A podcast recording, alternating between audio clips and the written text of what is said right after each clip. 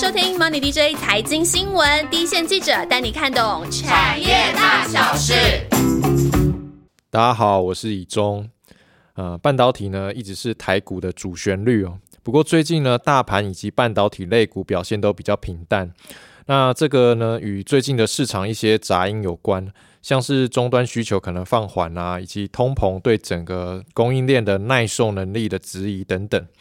不过呢，我们还是可以发现呢，半导体有一个很特别的族群哦。最近呢，它的股价来到了前高位置，甚至已经突破了前高，姿态呢明显比其他的半导体族群要来得高哦。那这个族群呢，就是晶片设计服务。那它跟我们比较常听到的 IC 设计有一些相关，但其实又不太一样。很多人呢会把它直接跟 IC 设计放在一起看。那如果你也是这样子看待这个族群呢，那会比较可惜，就会错过这个族群的迷人特别之处哦。那这个族群呢，其实有一个特色，就是它跟晶圆代工的制成眼镜，还有跟台湾半导体的供应链的完整性绑得很深。那竞争对手呢，也比较不容易进来，相对是有一个保护的屏障。那他们的商业模式也很特别，如果看对方向呢，会有很可观的持续性的收入。我们今天呢，就是要来好好聊聊这个族群。那请到我们很熟悉的庆祥，Hello，以中好像已经把这个产业特色讲的差不多了哈。好，那我们节目到此结束，谢谢大家。没有，呃，庆祥啊，其实我们要来好好聊这个，其实大家。对 IC 设计应该都有听过，但其实晶片设计好像是一个不太一样的一个族群哦。那这个族群到底它它是在做什么呢？它的商业模式是怎么样？没错，其实我自己在跑 IC 设计跑这么这些年下来啊，我一开始跑的时候最困扰就是把这些。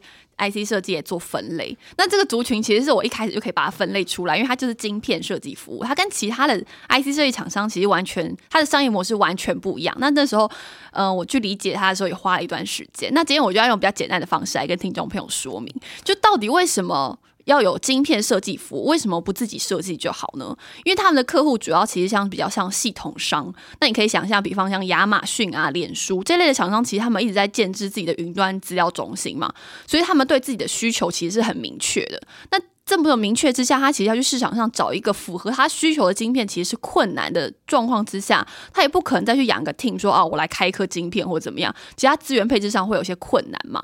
那第二方面，其实是这些。制成别，其实它是要往前继续推进，也就是他们需要这么高效能的晶片，我一定可能要采取七纳米、要五纳米这种比较先进制成的制成别，也就是说他们的光照费用其实是高的，所以他很怕说，哎，我一开然后就有 fail 怎么办？一失败了怎么办呢？所以他必须要去找这些所谓的晶片设计服务厂商来帮他做这件事情。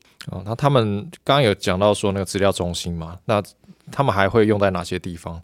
其实像伺服器真的是蛮大宗的。ASIC 现在目前使用的地方，那我就以伺服器为例子哈，因为为什么用 ASIC？因为伺服器里面它里面的晶片包含 CPU、GPU 作为它主要的一个运算的核心嘛，那这些运算核心它会有一定的极限，所以我就要放一些所谓加速器的东西进去，你就是想象它就是需要一个润滑油好了的感觉，所以我可能会放 ASIC，我可能会放 FPGA 这样子的其他的辅助型的晶片进去。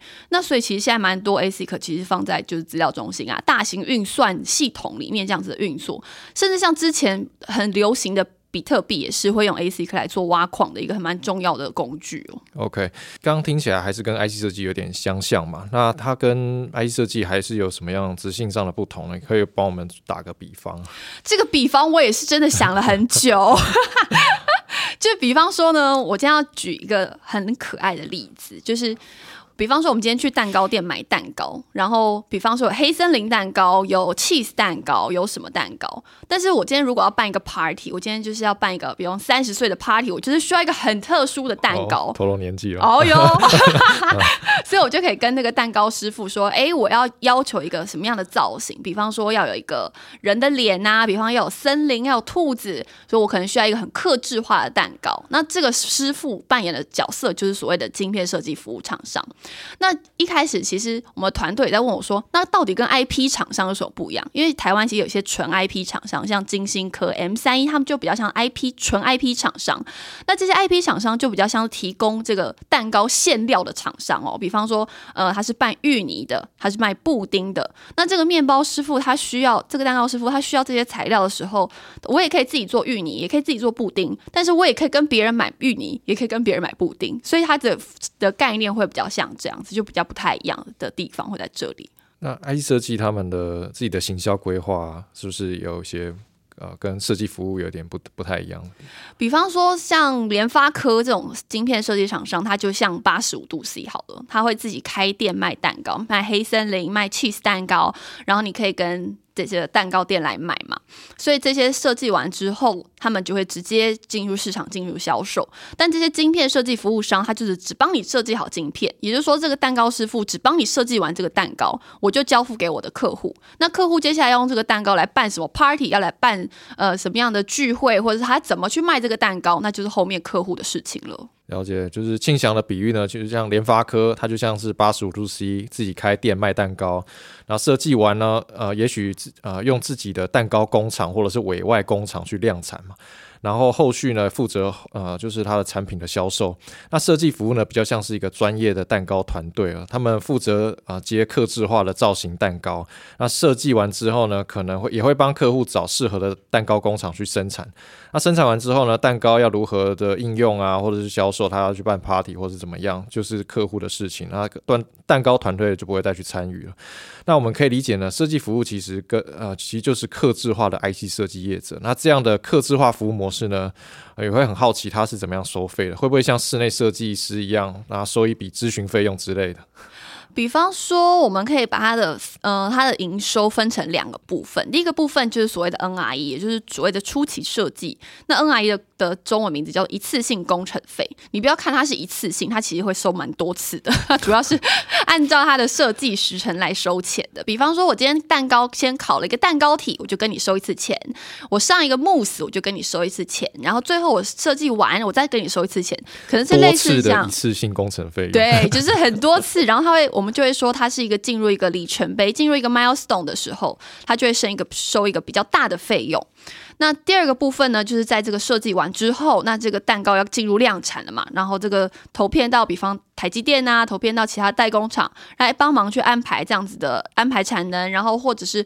呃，生产之后，那我会依照这个颗数，或是按照这个片数来收取后面的费用，也就是所我们的 turnkey，然后交付这个钥匙给客户，或者是说你在他的财报上会看到，哎，它就是叫做 ASIC，叫做晶片这个刻制化晶片的部分了。OK，经常说的那个 turnkey 交付钥匙，就很像就是替客户完成专案之后，后续的产品应用就把钥匙交给客户了。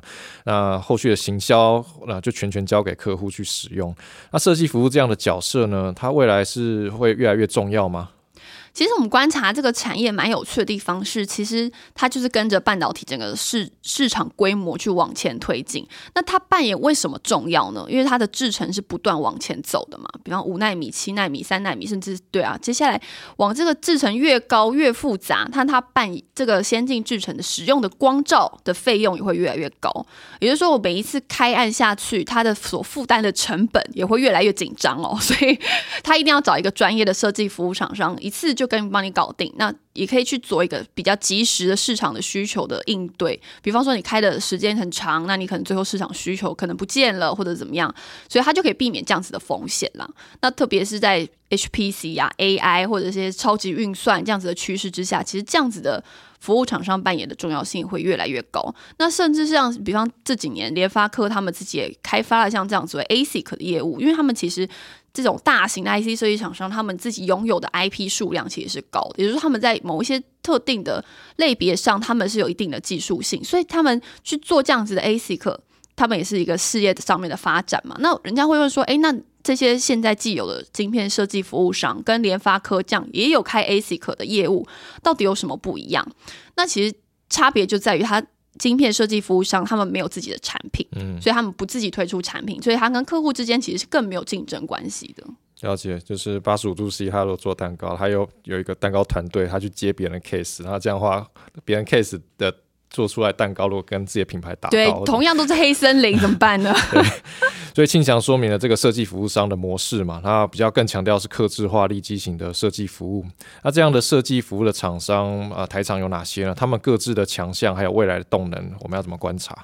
我们先从比较大的这个台积电来投资的这个创意来看好了。那当然我们知道它有一个富爸嘛，台积电嘛，所以它就是跟着先进制程往前走。那也掌握了一些先进封装的技术，也就是说我在设计晶片的时候，我可以先对于后面的制程别、封装类型，我都可以做一定程度的的掌握度。那这些先进像目前现在这个台积电呃这个。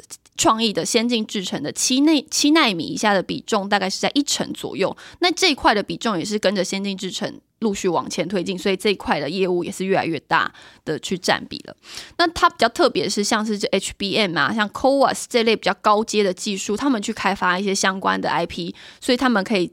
掌握比较大的技术优势会在这边。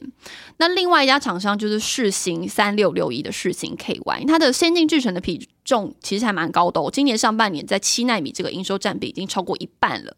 那比起去年三成期来说，增加的蛮不少。那主要还蛮大一块是在这个中国半导体自制之下，其实蛮多客户抢量产、抢这个商机啊，所以这个。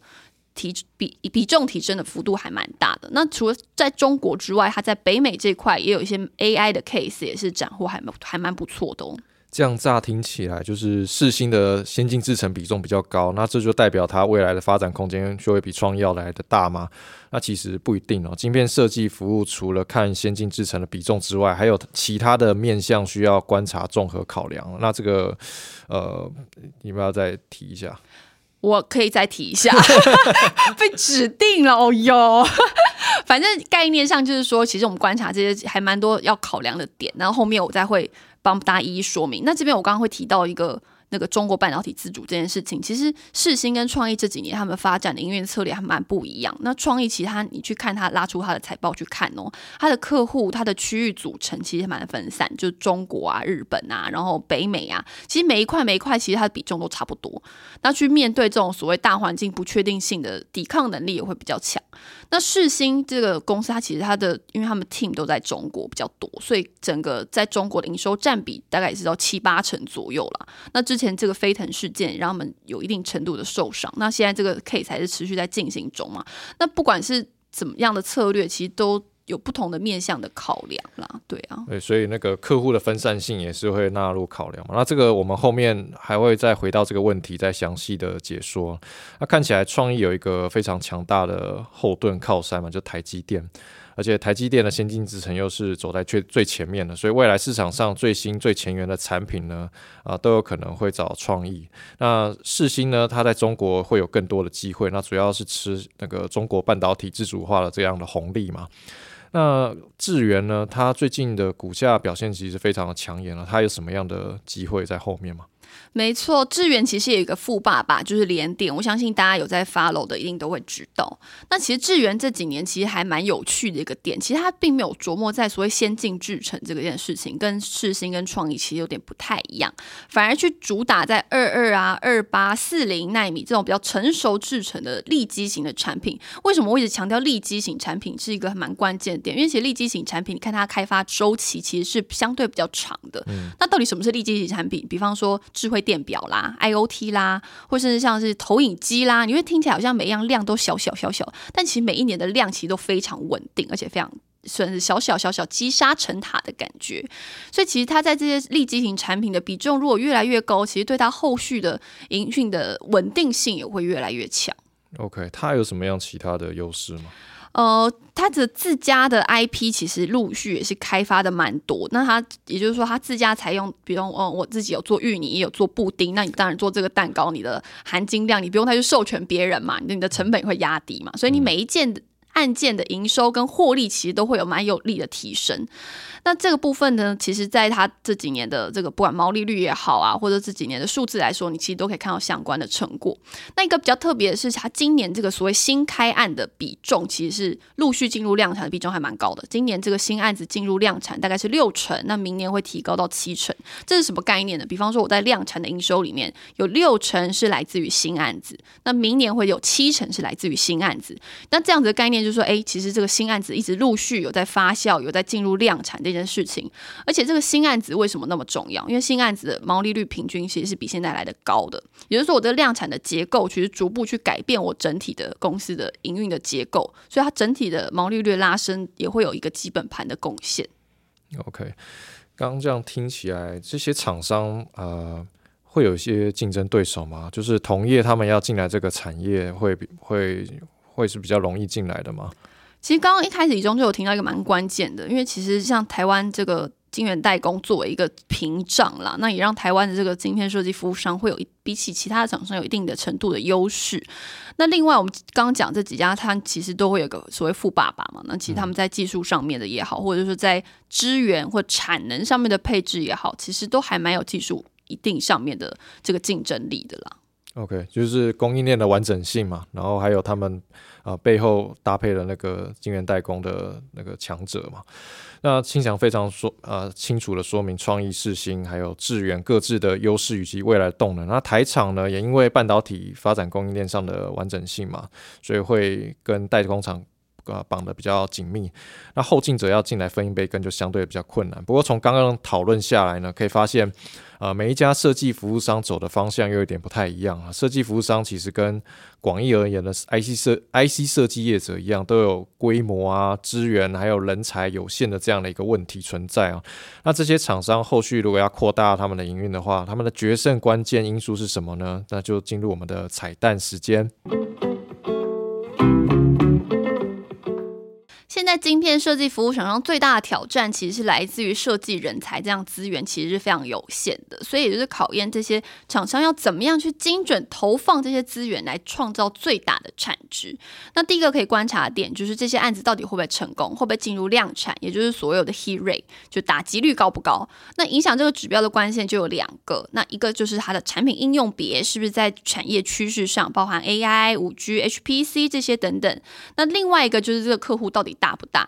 挑选这些客户也是牵涉到这个开发后面稳不稳定的一个关键了。那这两个条件其实同时，通常公司在法说会的时候都会提到，也是反而比较关注的重点。那第二个就是所谓案子的含金量高不高？那通常往先进制程走，那自然来说这样子的含金量就会提升。那另外一个关键在于我们刚刚提到的自有 IP 的布局是不是够完整，减少第三方的 IP 授权，也就是自制的能力有没有提升？不过说老实话，我自己看这个厂产业。还是觉得有点困难的点是在于，其实这个他们的商业模式比较特别，也就是他们的 NRE 的认列时间或者是量产的时间点会依照每个客户都有些不一样，有一些比较难预测的特性。所以通常我们在采访的时候都会问说：，诶，每个日案子认列的高峰在什么时候？它量产的时间又在什么时候？我们会去试图预测它接下来营收发展的可能性。但是在今年跟明年都还是。半导体产业还是供应链吃紧的基调之下，其实这种 ASIC 就是所谓的客制化晶片，它不像一般的标准型 IC 能够随意的取消订单，因为它就是开给这个客户的嘛。所以客户啊，或者是对于晶片设计服务厂商来说，它的订单能见度，也就是它的的掌握度，也会比一般的 IC 设计公司来的更高一些。设计服务商感觉就是需要很敏锐的趋势判断能力啊。那如果你押错宝呢，就等于是将刚刚提到那些有限的资源错置了嘛，那就会大大影响后续的营运。如果我们要呃投资这个族群呢，有哪些方式可以帮助我们进行判断呢？这个族群大家应该就听到现在会觉得，好像他们技术难度就是很高嘛，所以他们可以掌握比较大的技术优势，所以听起来就是他们因为比较厉害，所以听起来通常其实市场给的 PE 也会比一般的 IC 设计厂商来的更高，通常都在比方三十倍以上，大概会是一个常态咯。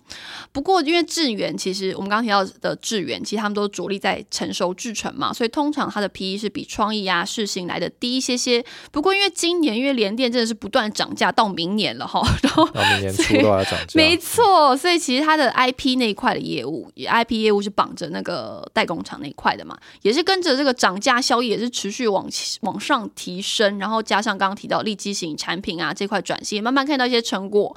所以其实今年以来的那个 PE 还是都几乎是稳在三十倍以上的。那其实通常我们要去判断这些公司未来的成长性之外啊的时候，其实要去。容易的、比较理解的方式，其实我们刚刚提到，就是看几个指标嘛，就是这个产品的应用别。